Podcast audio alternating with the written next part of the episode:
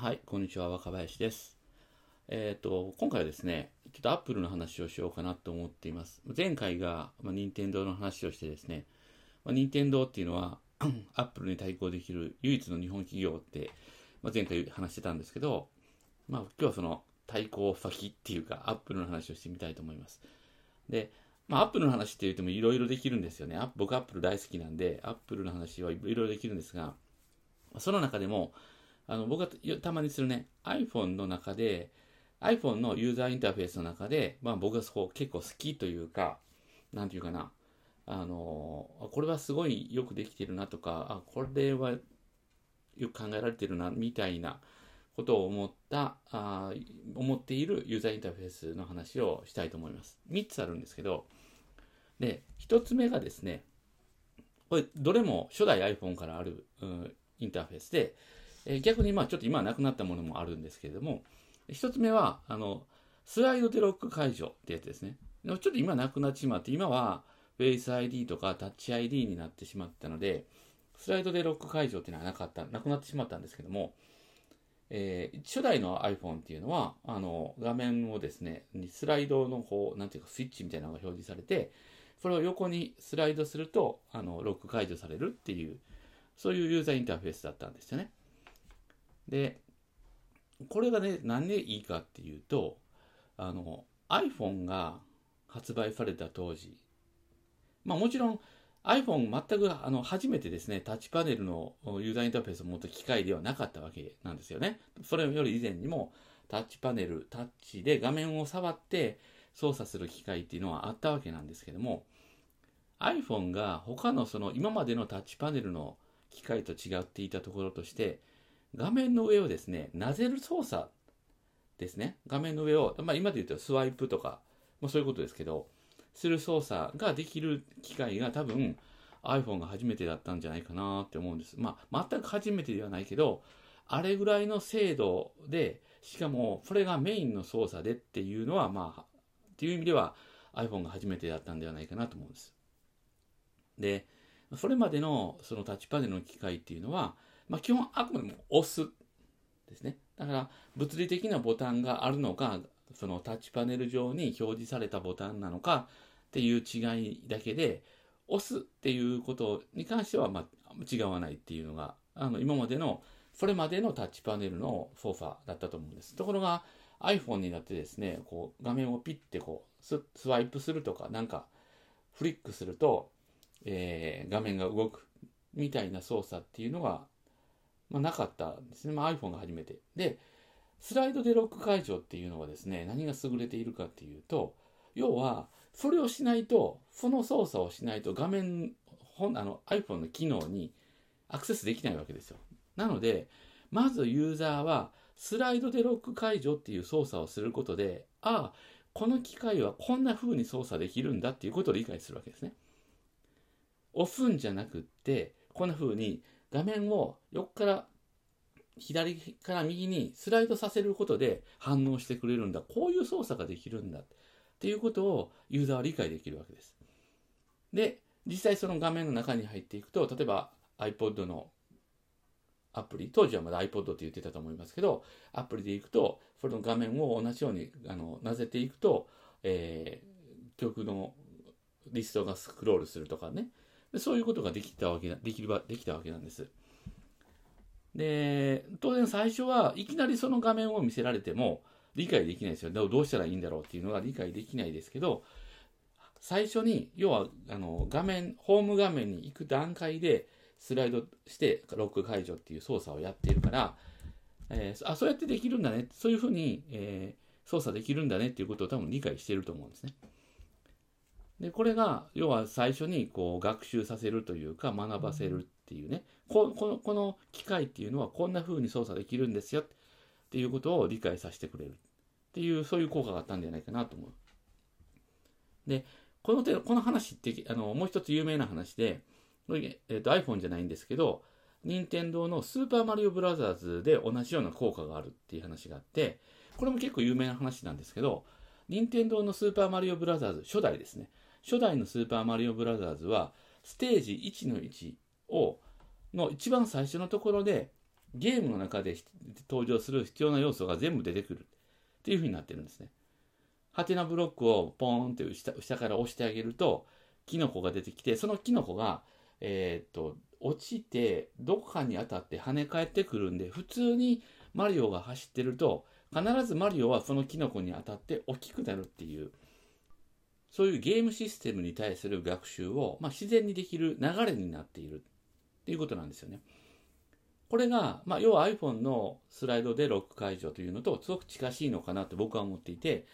あの、普通に操作している、一番最初の部分で、ところでその操作方法を学習できる、システムを学習できるっていうのはすごくいい考え方だなって思っています。それがあの iPhone の好きなユーザーインターフェースの一つ目、スライドでロック解除ですね。で、二つ目が、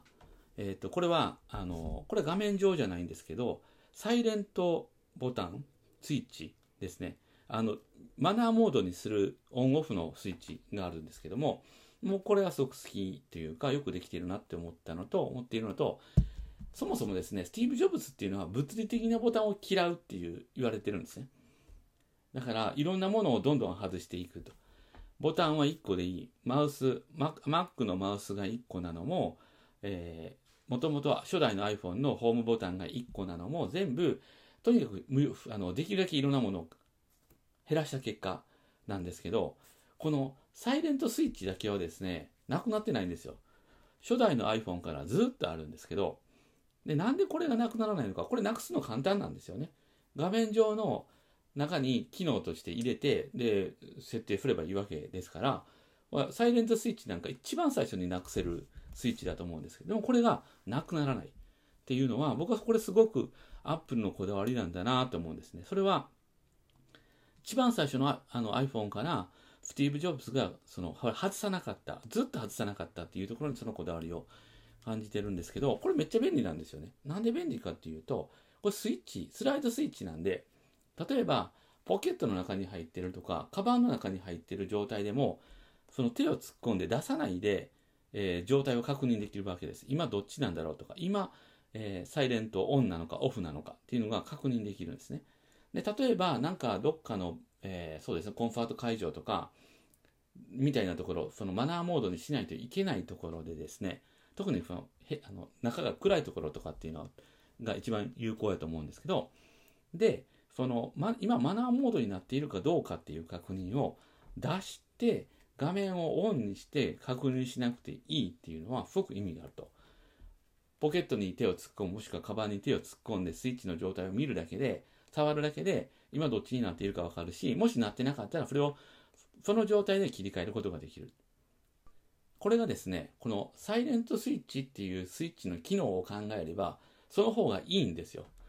いちいち画面、あの、開けて確認しないといけないんじゃなくて、もう見ないでできてるってね。で、昔の携帯電話、えー、いわゆるガラケーですよね。ガラケーのマナーモードの切り替えって、多分皆さん覚えてると思うんですけど、まあ、携帯電話開けます。開けて、ファンクションボタンっていうのを長押しすると、マナーモードの設定と解除ができたんですね。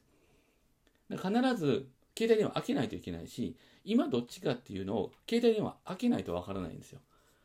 ところが、その、画面、周囲の暗いね、映画館とかコンファート会場みたいなところで、マナーモードかどうかっていうのを確認するために出して、画面を開けないといけない。要は、そこでこう画面をこう、ね、明るいものを出さないといけないわけじゃないですか。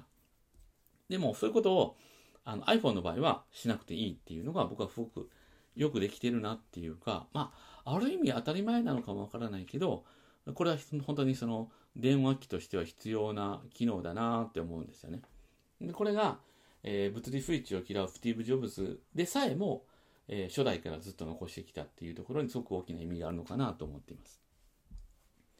で、3つ目なんですが、3つ目はですね、これはピンチイン、ピンチアウトです。で今でこそピンチイン、ピンチアウト、ピンチイン、ピンチアウトって何かっていうと、あの、2本指でですね、こう広げたり、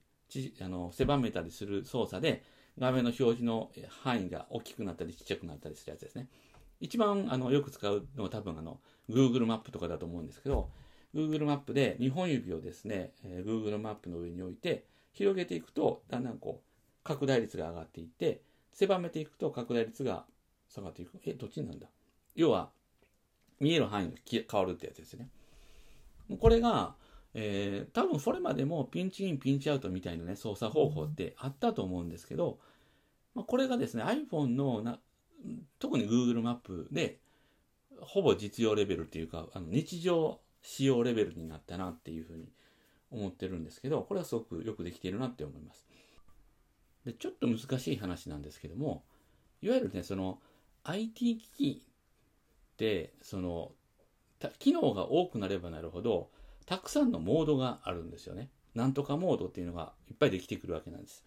で、ユーザーはそのモードを切り替えながら、こういろんな機能を使っていくわけなんですけども、そのモードが多くと、多くなると、えー、まあ、機械の操作って難しいなっていうふうに感じさせられると思うんです。で、この iPhone の Google マップに関して言うと、まあ、当然その画面をですね、表示する場所を切り替える、えー、状態、そういうモード、画面を移動するモードですね。っていうのと、もう一つはその拡大縮小のモード。この二つが、まあ、大きくあるわけです。自分が表示したい場所を選ぶっていうのと、拡大縮小するってね。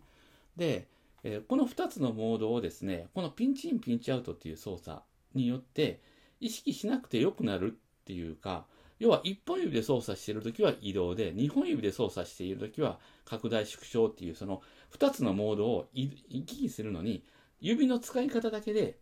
えー、そのモードを切り替えられるわけですよ。だからモードがあるんだけど、そのモードの切り替わりっていうのを限りなく意識しなくてよくなっている。なんか自然な操作の中でその2つのモードを切り替えているっていうのがあるわけなんです。で、あの、初期の Android は実は Google マップにそのピンチインピンチアウトの機能がないというか対応しなかったんですね。でどうやってたかっていうと、本当に一番最初の Android 1.6とか、それぐらいの頃の話なんですけど、は Google マップの画面があって、その右下の方にですね、プラスボタンとマイナスボタンがあって、そいつを押してあげることで、えー、地図の表示範囲を変えるということができてたわけなんです。今の PC の Google マップにもありますよね。PC でブラウザーで Google マップを見たときに、あのプラスボタン、マイナスボタンありますよね。で、あれでマウスでクリックしてあげると表示エリアが変わると思うんですけど、スマートフォンも同じやり方だったんです。Android は。初期の Android は。Android もどっか途中からバージョンアップする中で、ピンチイン、ピンチアウトできるようになったと思いますけど、最初はそうだったんですね。で、これはどういうことかっていうと、移動するときは指をこう、あの、なんていうのかな、さ,、まあ、さっき言ったようにスライドさせて、こう動かすことで移動させられるんですけど、拡大縮小の時は、そのプラスボタン、マイナスボタンっていうのを押す。で、簡単な話なんですね。そんな難しい話じゃないから別にいいじゃんって思うかもしれませんけど、人間の中でそれは2つのモードを意識的に切り替えてるわけです。で、そういうことがいろんなところにまあ起こってるわけなんですけども、このピンチイン、ピンチアウトに関しては、本当にそれがすごくスムーズにモードを切り替えられているっていうところで、僕はすごすごくそう、なんていうかな、優れたユーザーインターフェースだなと思うんですね。で、まあ、なかなかこういう、なんかその、えー、モードを気にしなくていいユーザーインターフェースっていうのはあんまないんですけど、このピンチイン、ピンチアウトに関しては、まあそういうことになっているなっていうね、まあたまたまなのかもわからないですけども、えー、すごくよくできているなって思っています。まあほんで、このピンチインピンチアウトっていうユーザーインターフェースは、まあその後、すごく一般的になって、いろんなところで使われますし、まああの、ブラウザーでもそうですし、それから、なんだろうな、えっ、と、あ、多分そのなんか編集ソフトみたいなやつでも結構ピンチインピンチアウトっていうのは一般的に使われている。まあまあそもそも OS で対応してるからなんですけど、えー、っていうところで非常にこうちっちゃい画面の中でも使えるでしかもそれがそのモードの切り替えっていうのを意識しなくていいっていうのが、まあ、すごく、えー、優れたユーザーインターフェースだなというふうに思っていますで、まあ、今日お話した3つのユーザーインターフェースのうちですね、まあ、スライドしてロック解除はもうねなくなってしまいましたそれなんでかっていうとおそらくもうみんながですねスマートフォンのこの液晶画面を今は液晶ですらないかな有機 EL だったりもしますけどあの、タッチパネルの画面を操作するっていう操作方法が、もう当たり前っていうか、割とみんなが知っている。あの、知らなくても、周りの人が知ってて教えてくれるみたいな状態になったこともあると思うんですね。まあもちろんその Face ID とかタッチ ID みたいな新しい技術が入ってきたこともありますけど、まあそもそもこう、一般的な操作方法として浸透してきた。だからいらなくなったっていうのもあると思うんです。で、まあそれはなくなっちゃいましたけど、ピンチイン、ピンチアウトとか、サイレントスイッチみたいな、こうハードウェアスイッチっていうのは未だに残っているっていうのは、やっぱりそれがまだの必要とされているというか、あの、基本的な操作方法として認識されているっていうことなんだろうなっていうふうに思っていて、これをですね、初代の iPhone から搭載してきたっていうのは、やっぱ Apple すごいなっていうのが僕の中での、えー、感覚です。はい。で、まあなんか自分もすごいユーザーインターフェース好きなので、ね、なんかこういう普遍的なインターフェース、もう誰がやってもこうなるやろっていうようなものをちょっと発明できたらいいなっては思ってはいるんですけど、なかなか難しいですよね。はい。でも、こうユーザーインターフェースってすんごい大切で、この基本的な操作方法を発明するっていうことがどんなにすごいことなのかっていうことを、まあ、ちょっと分かってもらえたらいいかなと思って今日はちょっとお話をしてみました。なかなかね、普段日常で使ってると、その意識しないっていうか、それはそんなにすごいことって思わないかもわからないですけども、実はですね、日常のいろんなところに、すごく基本的なところにこそ、あの、すごい発明とか、あの、それがなくなったら困るものみたいなところが潜んでいるんで、ぜひですね、周りの、自分の周りのね、なんか、そういう、これがなくなったら困る、これが当たり前みたいなものをちょっと見つけてもらうと、新しい発見があるのかなっていうふうに思います。はい。では今日はこれで終わりたいと思います。また次回よろしくお願いします。ありがとうございました。